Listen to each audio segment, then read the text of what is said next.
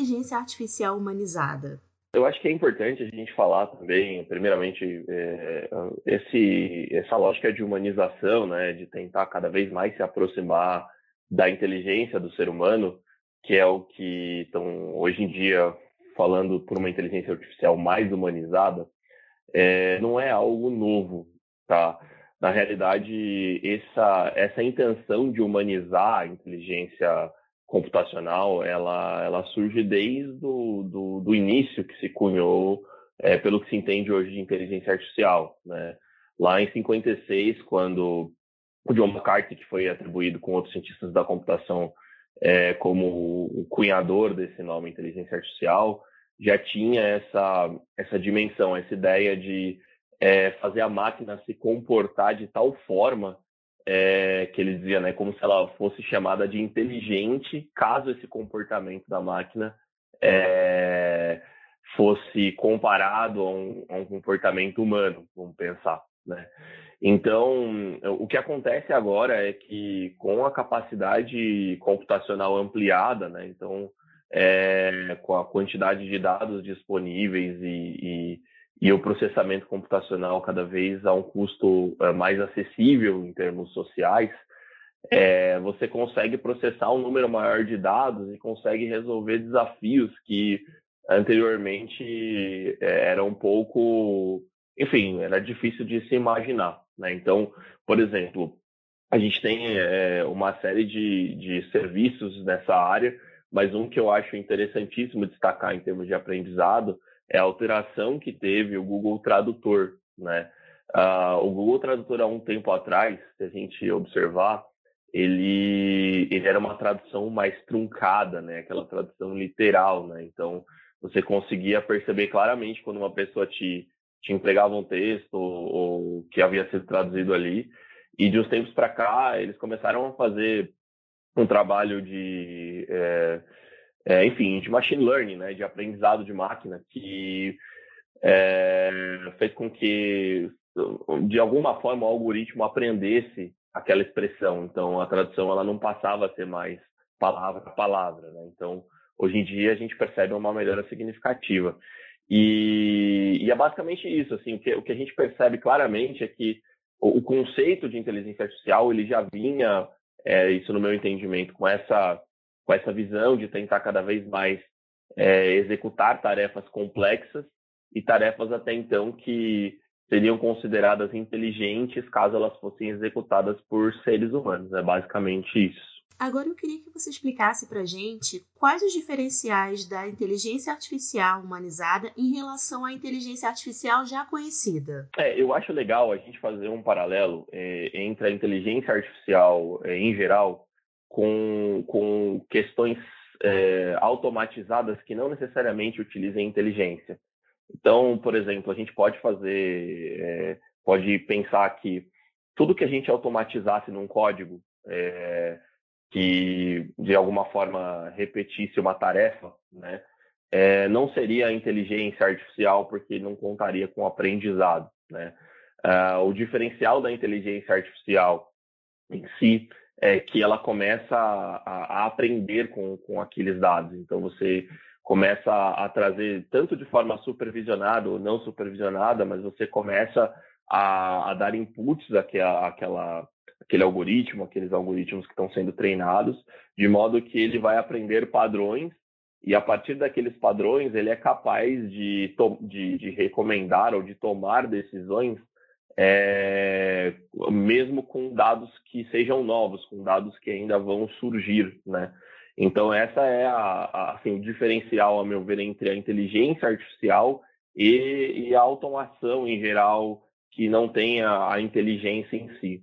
Agora, quando a gente parte para essa discussão é, que está tendo hoje, que as pessoas falam mais de tentar humanizar ainda mais a inteligência artificial, é você fazer essa, esse aprendizado que eu citei de forma é, é, tão complexa e avançada a ponto de, de ele se aproximar em algumas tarefas, é, como falei anteriormente, do que, do que faria um ser humano. Então, por exemplo, você tem outro serviço que eu acho legal a gente exemplificar, é, você tem uma série de, por exemplo, você tem chatbots. Hoje é super comum as pessoas fazerem chatbot. Um chatbot não necessariamente é, pode até trabalhar como inteligência artificial, mas pode trabalhar com algo mais simples, na qual os inputs que as pessoas vão trazer para aquele, aquele robô de WhatsApp, né, são as perguntas pré-formatadas. Você faz um Q&A, né, faz as perguntas e respostas, as pessoas é, vão, ele vai te responder de acordo com o que ele é, receber ali de input do, de, do usuário, ele te traz aquele output.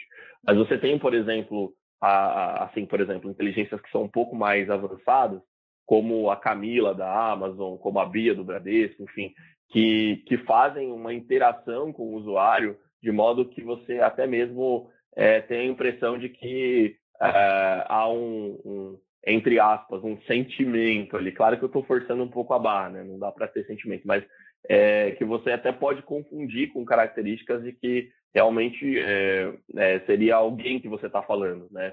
Como também você percebe isso é, no AlphaGo, tem um filme bem interessante no Netflix falando sobre isso, daquele jogo chamado Go, que eles treinaram uma inteligência é, para poder ganhar isso, né? Porque é um jogo mais complexo que o xadrez, por exemplo. Então, é, enfim, o que, o que a gente consegue perceber é que à medida em que esse aprendizado ele vai ficando mais complexo, é, a ideia e o objetivo é, em geral dos desenvolvedores é fazer com que ele substitua de alguma forma tarefas que os seres humanos é, poderiam fazer ou mimetize isso de alguma forma, acho que não é substituir, mimetizar isso.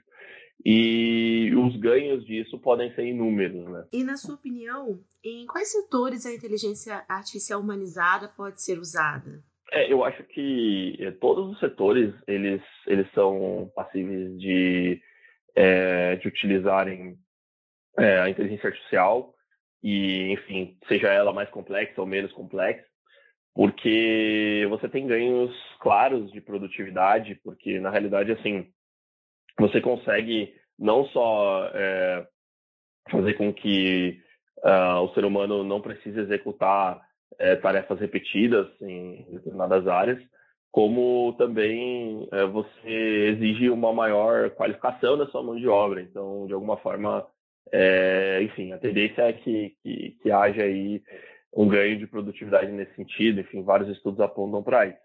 É, as áreas em si, elas são inúmeras, porque hoje você tem pessoas utilizando uh, inteligências uh, e algoritmos para uh, a área da saúde, para entender, sei lá, como tem o pessoal lá do, do Lab da Apps, com, com o André Batista que, e, e, o, e o Alexandre Cavegato, que estão fazendo uma série de pesquisas interessantes, tanto para entender sei lá, se uma mulher vai ter um evento adverso no parto, assim, em termos de, de, de, de análise preditiva, ou para entender é, se uma, uma, um problema de visão computacional, assim, se a imagem é, de um pulmão é, é possível não entender se, se, se, a pessoa tem ou não determinada doença, Covid, por exemplo. Então, é, tanto nessa área de saúde, de políticas públicas, quanto na, em áreas de vendas, de comércio, de, é, por exemplo, é, de e-commerce, né? Então, você perfilar melhor o seu, o, o seu cliente, oferecer aquele serviço, é, fazer aquela ponte e entregar o serviço para aquele cliente que quer aquele serviço. Então, assim,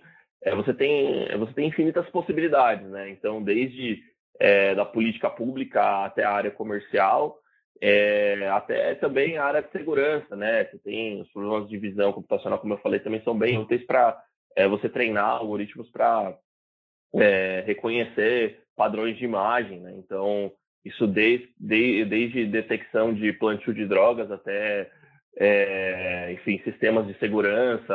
É. Então, você tem infinitas possibilidades, mas o que eu, o que eu acho muito interessante é a gente pensar que, assim, a, as próprias redes neurais artificiais, né, que é, são um método uh, que tenta, de alguma forma, é, o que não é que tenta, mas foi inspirado nessa questão das sinapses humanas, etc. Claro que de uma forma bem simplificada, mas é, ela traz, é, hoje, com a, com a, atualidade, com a possibilidade de, de, acesso a grandes dados e de processamento a um custo cada vez menor, é, esses algoritmos com maior complexidade, eles trazem é, possibilidades de resolução de problemas complexos.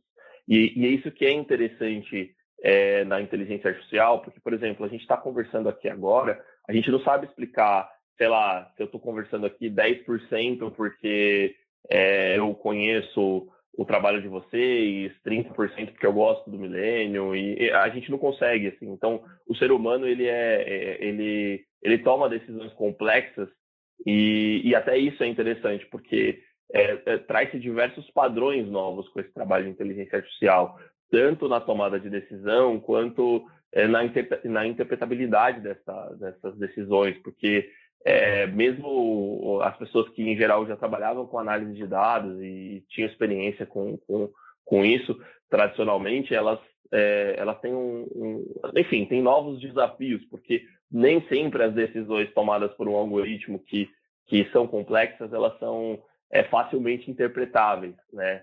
E, e, é natural isso, porque o ser humano também tem as suas decisões que, que nem sempre a gente consegue explicar de forma é, exata, assim, por que, que a gente toma aquelas decisões. Então, é, traz uma série de padrões e por isso que eu acredito que isso também abarca diversas áreas e diversos setores, porque é, o céu é o limite, você tem infinitas possibilidades de chances de é, tanto automatizar funções quanto é, resolver problemas de forma mais adequada, no sentido é, simples da questão mesmo, de, de pragmatismo. Então, eu acho que uh, também por isso você, você tenha, entre aspas, o céu como limite. E agora, para a gente finalizar, queria que você comentasse que tipo de transformação essa inteligência pode trazer para o mercado. É, como eu te falei, é, eu acho que uma complexidade do, trabalho de inteligência artificial e que a, a torne essa inteligência cada vez mais humanizada,